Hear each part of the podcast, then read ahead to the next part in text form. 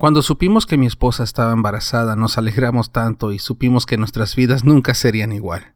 Aquí en Estados Unidos no es gratis el seguro medical, así que todo el proceso del embarazo y el parto puede salir muy caro si no tienes un buen seguro.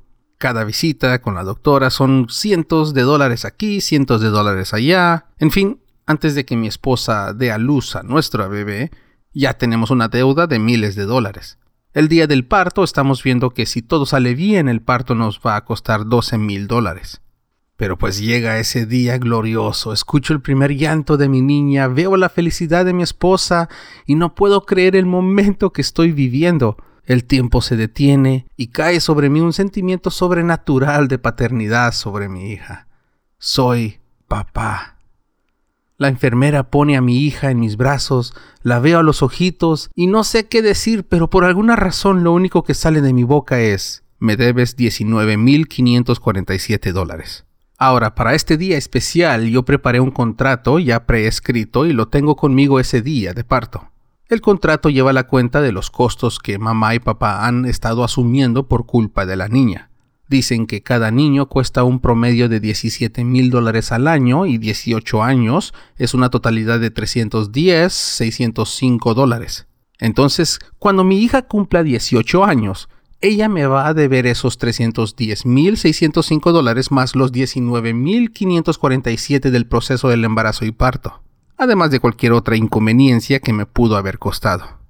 Ahora, a mi hija no se le permitirá trabajar hasta después que cumpla 18 años, pero me debe hasta el último centavo de su deuda en la madrugada de su cumpleaños. Yo sé, yo sé, es un poco raro, pero esas son mis condiciones. No puede trabajar, pero me debe el dinero. Si por algún caso no lo puede pagar, tendrá que vivir en el sótano de mi casa el resto de su vida. Ahí el sótano lo tengo lleno de ratas, serpientes, cucarachas, o sea, nunca lo limpio, no lo mantengo. Ella tendrá que aprender a sostenerse de lo que encuentre allá abajo, porque yo no voy a estar preparándole comida ni comprándole ropa. Si se muere, pues se muere. Es mejor que pague la deuda para que pueda vivir con nosotros arriba, en la casa, disfrutando nuestro amor trascendental. Y como soy un padre amoroso, le doy una alternativa. Si no cree que podrá pagar la deuda, tendrá que ser obediente a todo lo que yo le pida y lo que la mamá quiera y las veces que queramos.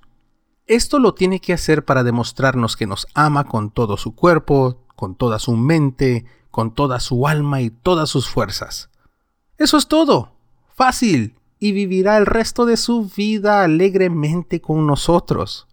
Y ahí en el hospital, mientras estoy sosteniendo a mi hija, abro el contrato, tomo el piecito de mi hija y marco la huella de su pie y la huella de su manita en el contrato. Cada día que ella amanece le recuerdo, alégrate jovencita en tu juventud, y que se complazca tu corazón en estos años. Anda en los caminos de tu corazón y a la vista de tus ojos. Mas recuerda que sobre todas estas cosas, yo tu padre te traeré a juicio. Eclesiastés 11, 9. Si un día se me pone rebelde esta patoja, ella ya sabe a dónde van los que me desobedecen. Y en el día de su cumpleaños, me va a rogar que tenga misericordia sobre su vida, pero yo le voy a decir, jamás te conocí, aléjate de mí, hacedor de maldad. Esto es dile no a Dios.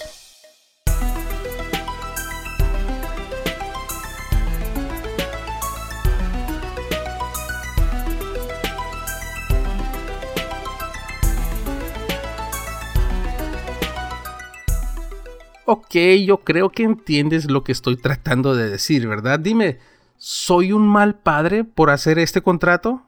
¿Seré justo de cobrarle a ella todo lo que económicamente me está costando tenerla?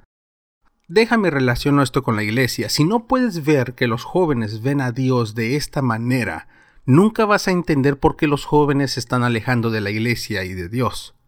Yo no le veo el beneficio de adoctrinar a mis hijos en esta religión. Yo no quiero decirle a mis hijos que ellos le deben su vida a alguien. Ellos tal vez sufrirán de algún tipo de baja autoestima en sus vidas, pero no será por causa de enseñarles que no son nada sin Cristo, que afuera de Dios no hay nada, que deben actuar de cierta manera porque Dios los va a castigar. Yo quiero que ellos tengan pensamientos por sí mismos, que tomen decisiones por sí mismos, que vivan sus vidas y formen sus hogares y tengan una familia por sí mismos. No me gusta la idea de que un amigo imaginario les diga lo que ellos tienen que hacer, especialmente si la institución está manipulando lo que mis hijos piensan. Si un padre te pregunta, pero ¿qué daño le hacemos a los niños de enseñarles del amor de Dios, de criarlos cristianos? Pues de eso quiero hablar en este episodio. Me gusta algo que el ex pastor Dan Barker dijo, la moral cristiana es obedecer al dictador. Eso es lo que un buen cristiano hace. Si le preguntas a Google qué es la moral cristiana, Ah, es referirse a la manera de comportarse como un seguidor de Cristo. Ser cristiano es seguir a Cristo. Vivir su mismo estilo de vida, imitar a Cristo, vivir los mismos valores que Jesús nos enseñó en los Evangelios. Ahora, con este episodio estamos entrando en lo que es la filosofía y les recuerdo que esto es un tema súper complicado y difícil para mí. Así que voy a hablar de dos diferentes libros y de dos diferentes autores. Nietzsche nos da una buena perspectiva para entender la moral cristiana. Y el segundo libro de Jonathan nos da otra perspectiva de tres tipos de ética. Ahora, sé que ética y moral son distintas, pero es un tema que les recuerdo que voy entendiendo poco a poco. Tal vez un día podemos charlar en un live para aprender de ustedes, porque esto es muy nuevo para mí. Y para esta primera parte del episodio quiero hablar de algunas cosas que llegué a medio entender del libro de uh, Friedrich Nietzsche uh, llamado Beyond Good and Evil.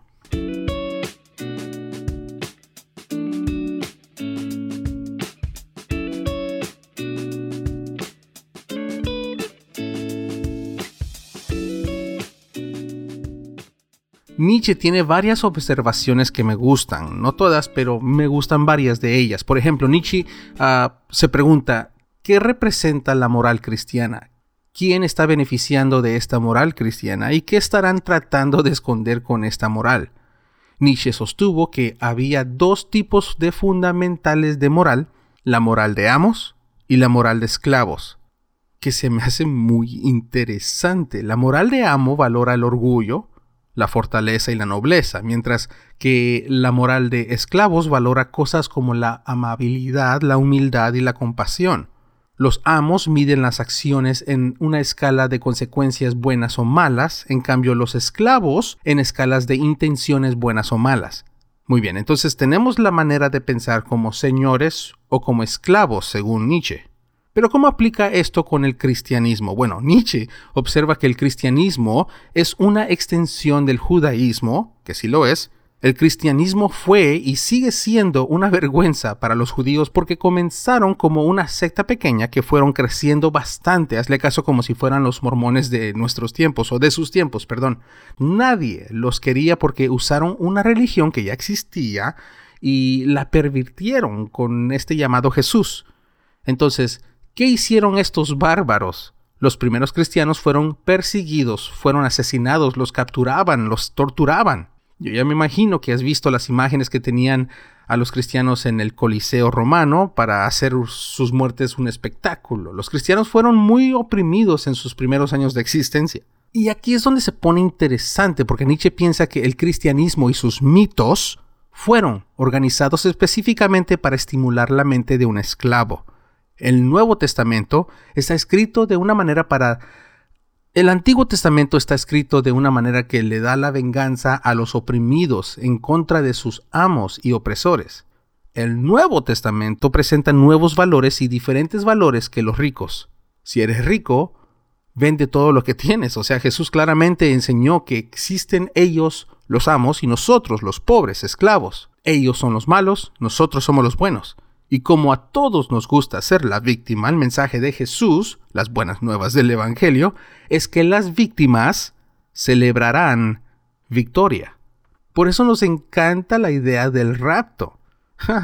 es que significa que vendrá el día de juicio para todos aquellos que se aprovecharon de nosotros y recibirán lo que bien tienen merecido. El cielo para nosotros y el infierno para ellos donde se podrán pudrir por todas las injusticias que cometieron. Ya Jesús, ven por mí, sácame de esta miseria y quema todo el mundo, por favor. Con razón, es un mensaje de esperanza. El cristianismo es para la gente que ya no aguanta la vida y claro, se enamoran locamente de Jesús porque les promete literalmente el cielo. Este libro está lleno de muchas buenas observaciones, lo recomiendo, es la de Friedrich Nietzsche, Beyond Good and Evil. Pero hay otro libro que quiero compartir contigo. Este libro da una nueva perspectiva que ayuda a observar el cristianismo de hoy con la ciencia de hoy. Este libro enseña que es probable que tengamos como tres tipos de ética que para mí eh, tiene sentido y más o menos lo quiero explicar. Este libro se llama La mente de los justos, que gracias a Andrés Marín, que fue que me lo recomendó, me impactó este libro grandísimamente. Y creo que con estas observaciones podremos ver por qué la iglesia está como está. Veremos por qué los cristianos se portan como se portan y veremos por qué ya es tiempo de decirle no a Dios.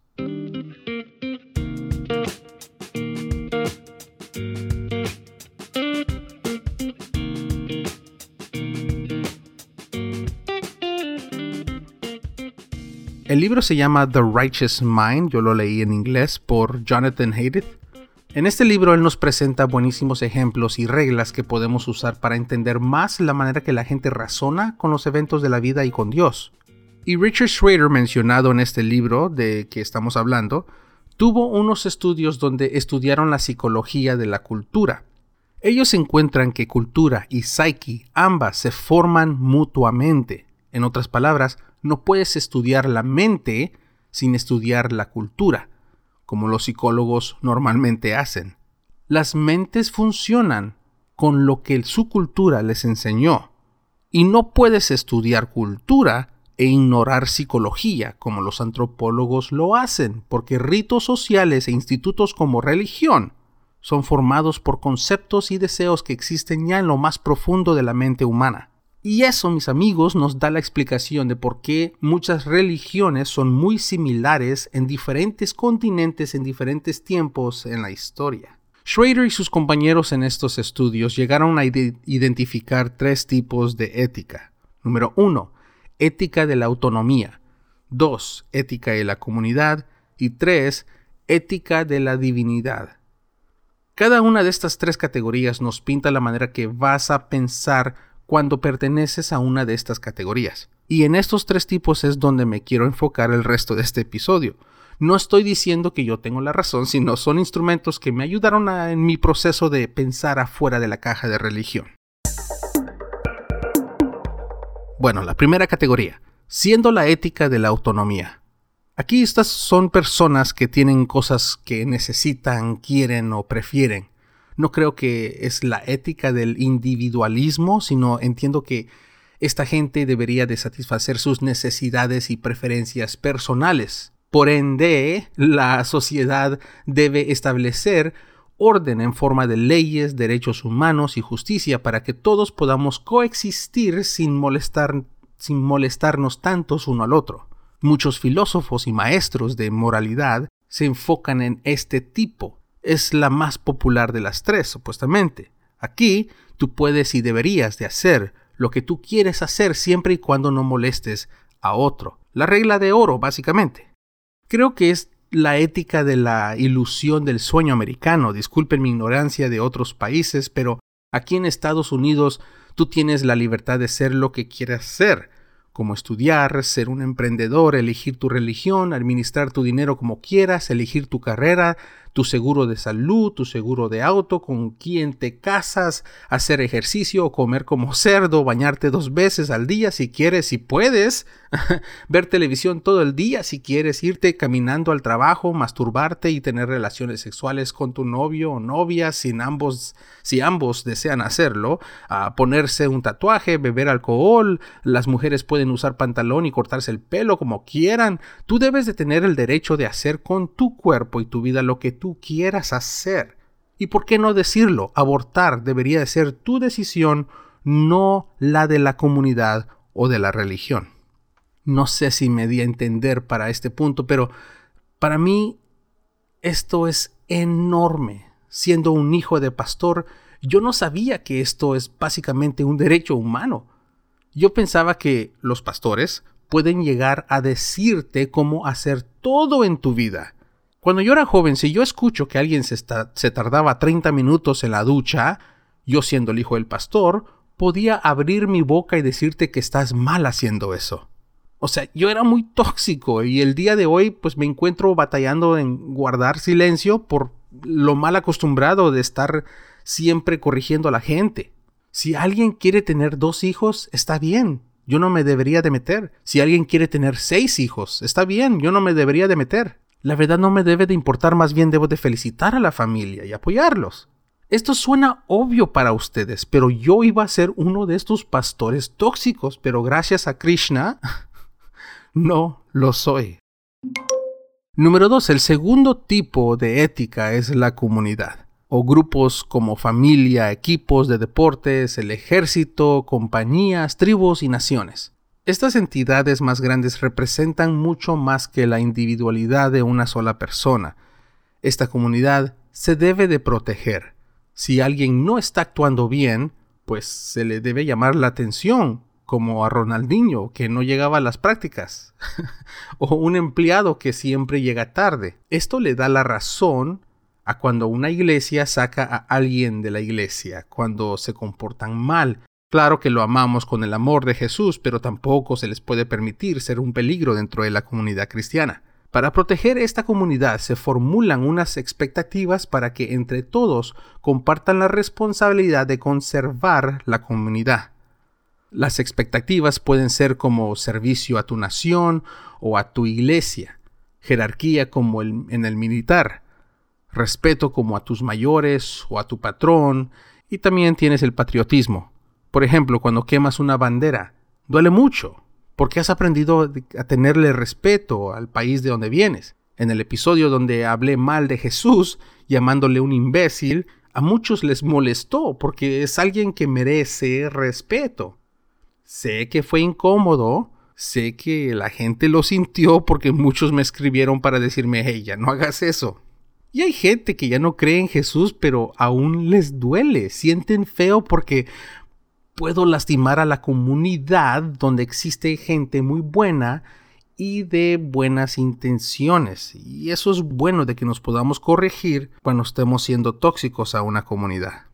Pero mira, otra cosa muy común que dicen los religiosos es, si tú no crees, deja en paz a los que sí creen. porque es necesario ser un activista o hacer tanto escándalo de tu ateísmo? Mi respuesta es esta, me interesa no solo el bienestar de mi comunidad, sino que avancemos juntos. Todos beneficiamos al estar informados con verdades. Si queremos prosperar, es importante estar de acuerdo en lo que es ciencia y nuestra historia. Necesitamos ideas fértiles que ayuden a formar un buen futuro. Y la religión limita tu creatividad, limita tu pensamiento, limita tu potencial. Repito, la moral cristiana es obedecer al dictador. Yo veo a muchas familias con gran potencial, pero los veo en la iglesia gastando su potencial y su gran futuro. Veo a niños privados en desarrollar su conciencia social, no tienen autoconocimiento porque no saben lo que está disponible para ellos. Padres controlando a sus hijos lo que no pueden ver, lo que no pueden hacer, donde no se pueden ir, donde cómo no se pueden vestir, con quién no pueden salir. Eso es limitante. En otras palabras, solo porque no creo en Dios no quiere decir que soy una mala persona. Ser ateo no dice nada acerca de mi personalidad, pero diciendo que eres cristiano tampoco garantiza que eres un angelito. ¿Cuántas cosas terribles han sucedido dentro de la iglesia? Ser cristiano no significa nada así como ser ateo o de otra religión, dicen nada de nosotros. Deberíamos de poder ser amigos sin importar la religión, política o finanzas, pero siendo parte de una iglesia, te vas a tener que comportar como ellos esperan que te comportes. Yo sé que tú sabes cómo poner tus límites, pero déjate recuerdo algo.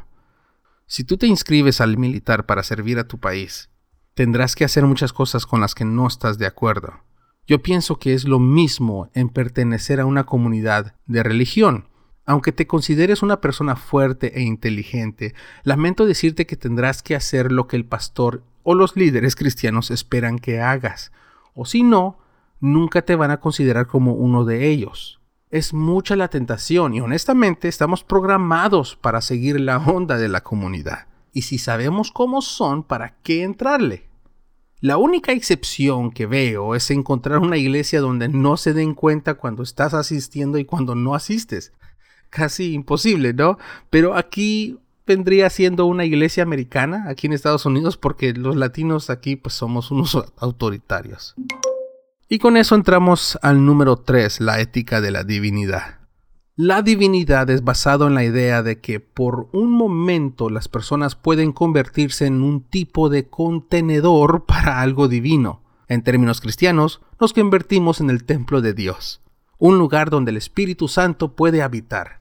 Las personas en esta categoría se indignan al decir que vinimos del mono. Ellos no son animales, sino son hijos de Dios, creación de Dios como son hechos a la imagen de Dios, deben de actuar apropiadamente.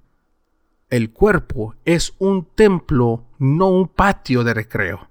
No debes disfrutarlo. Aunque muchos de los placeres que buscas no lastimen a nadie, no lo debes hacer. No puedes hacer nada desagradable en secreto. ¿Por qué? Porque te degrada, deshonra a tu Creador y viola el orden sagrado del universo. Por eso, Muchas de estas sociedades de divinidad forman sus propios conceptos de moral. Por ejemplo, santidad y pecado, pureza e impureza, elevación y degradación. Tomaron la receta que funcionó muy bien por miles de años, el temor. Por ahí anda el meme de que la masturbación podría abrir portales al infierno, o que la masturbación es una obsesión demoníaca cuando eres un adolescente. Estas cosas son muy aterradoras. Pero ahí escuchas a los padres preguntar, ¿qué daño te hicimos al criarte como un buen cristiano? Ay, papá, pues ¿por dónde quieres comenzar? Estos científicos hacen su búsqueda preguntándole al público preguntas pesadas y anotan las respuestas y las reacciones de la gente. Los científicos buscan lo que la gente encuentra muy aterrador o muy fuera de lo normal quieren ver dónde la gente marca la línea entre bueno o malo y quieren ver en cuál de los tres tipos de ética la gente se incomoda más. Por ejemplo, de lo que ya mencionamos de quemar una bandera. La gente piensa que es muy, muy malo. Y eso se debe a la ética de la comunidad. O masturbación. Para la gente que odian escuchar el tema de la masturbación, es porque pertenecen a la comunidad de la divinidad. Si menciono que miles de abortos suceden cada día, ¿cuál de las tres éticas piensas que respondería más fuerte? Responden con odio y rencor. Otro ejemplo, si ves a alguien comiendo unos tacos en la calle y cuando termina de comer, simplemente tira la basura en el suelo, sin ningún tipo de vergüenza. ¿Cuál de las tres éticas piensas que la gente se va a molestar más con eso? El día de hoy, después de escuchar a muchos debates cristianos contra ateos, ya no soporto escuchar estos debates porque los cristianos solo pueden defender el lado divino de ellos. Lo frustrante es que no solo ignoran las necesidades de cada persona independientemente o la comunidad o la de la comunidad, sino empujan su agenda. A ellos no les importa si tú eres feliz, ellos quieren que seas feliz con lo que ellos son feliz. Solo ellos conocen el verdadero amor, la verdadera felicidad, porque solo Dios es amor. La moral de ellos nunca los dejará coexistir con los demás, porque ellos piensan que solo ellos tienen la moral correcta. Sin Dios, supuestamente ellos, nadie vive con una moral sana. Para ellos, no se puede fumar marihuana. ¿Por qué? Porque a Dios no le agrada. ¿Por qué no se puede masturbar? Porque a Dios no le agrada. ¿Por qué no se puede tomar? ¿Por qué no se pueden poner tatuajes? ¿Por qué no se puede fornicar, divorciar, ciertas posiciones sexuales, dejar a la mujer que manda en la casa, casarte con alguien que no sea cristiano, creer en la evolución o el aborto, penal máxima, en fin, todo? Los cristianos no tienen una voz por ellos mismos, no tienen un pensamiento por ellos mismos, no tienen una identidad. Yo personalmente ya no puedo confiar en esta gente de la divinidad porque si algún día se les empuja contra la pared, no se sabe cómo van a reaccionar. Y el día que reaccionen afuera de las leyes de la divinidad, dicen, esa persona nunca fue un verdadero cristiano. Pero eso no es cierto. Yo sí creía en Dios. Pero cuando estás contra la pared, tienes que actuar usando tu propia autonomía.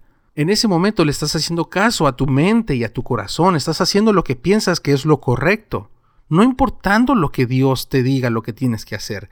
No es que no seas un buen cristiano, sino que estás como saliendo del Matrix. Estás doblando la cuchara. Estás aprendiendo que tu mente y tus sentimientos tienen valor. Estás internamente diciéndole no a Dios. Jonathan Haydeth, el autor de este libro La mente justa, dice que él piensa que somos seres egoístas por naturaleza. Él explica que nuestra mente tiene una variedad de mecanismos mentales que nos ayuda a adaptarnos para promover nuestros propios intereses cuando competimos con nuestros compañeros. Pero él también piensa que somos grupales, porque nuestra mente también tiene varios mecanismos mentales que se adaptan para promover los intereses del grupo cuando competimos con otros grupos. No somos santos, pero a veces sabemos jugar con equipo. Yo aquí es donde veo la falla de la religión. Nunca se dobla para ningún lado. Cuando el resto del mundo es flexible, la religión te enseña que esa flexibilidad es mala, es satánica. Esta es la razón que dicen que sin Dios uno no puede ser una buena persona piensan que el día que deje de creer en Dios, voy a querer ir a matar y robar y mentir, adulterar, fornicar, básicamente ser un descarado. Pero si somos honestos, los descarados van a ser descarados donde sea que se presenten, sea que pertenezcas a un instituto donde gobierna la ética de divinidad o las otras dos.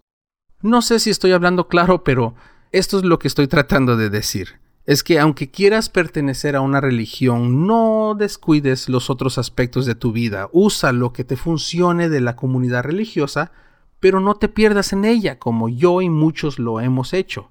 Sean sabios en aprender de los errores de los demás. Yo apenas estoy aprendiendo a pensar sin el concepto de la divinidad y todos los libros en psicología son los que me han ayudado a tener dónde poner los pies mientras abandono los caminos de la fe. Si quieres referencias, busca libros que hablen de la inteligencia emocional. Pero no solo veas un video de inteligencia emocional, necesitas que leer libros enteros.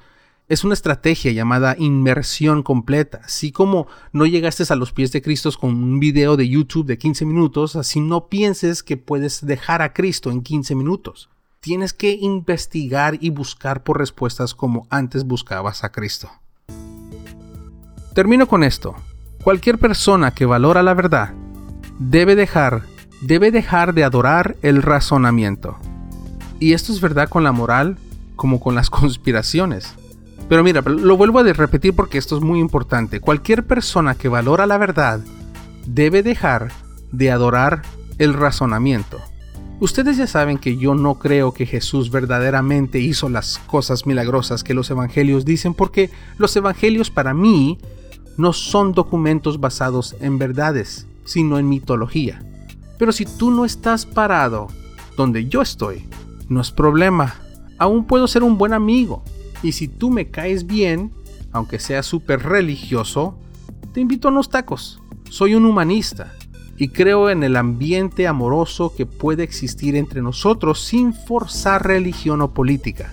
Por mi parte no hay bronca, pero sé que para muchos religiosos es más difícil salir conmigo siendo un ateo.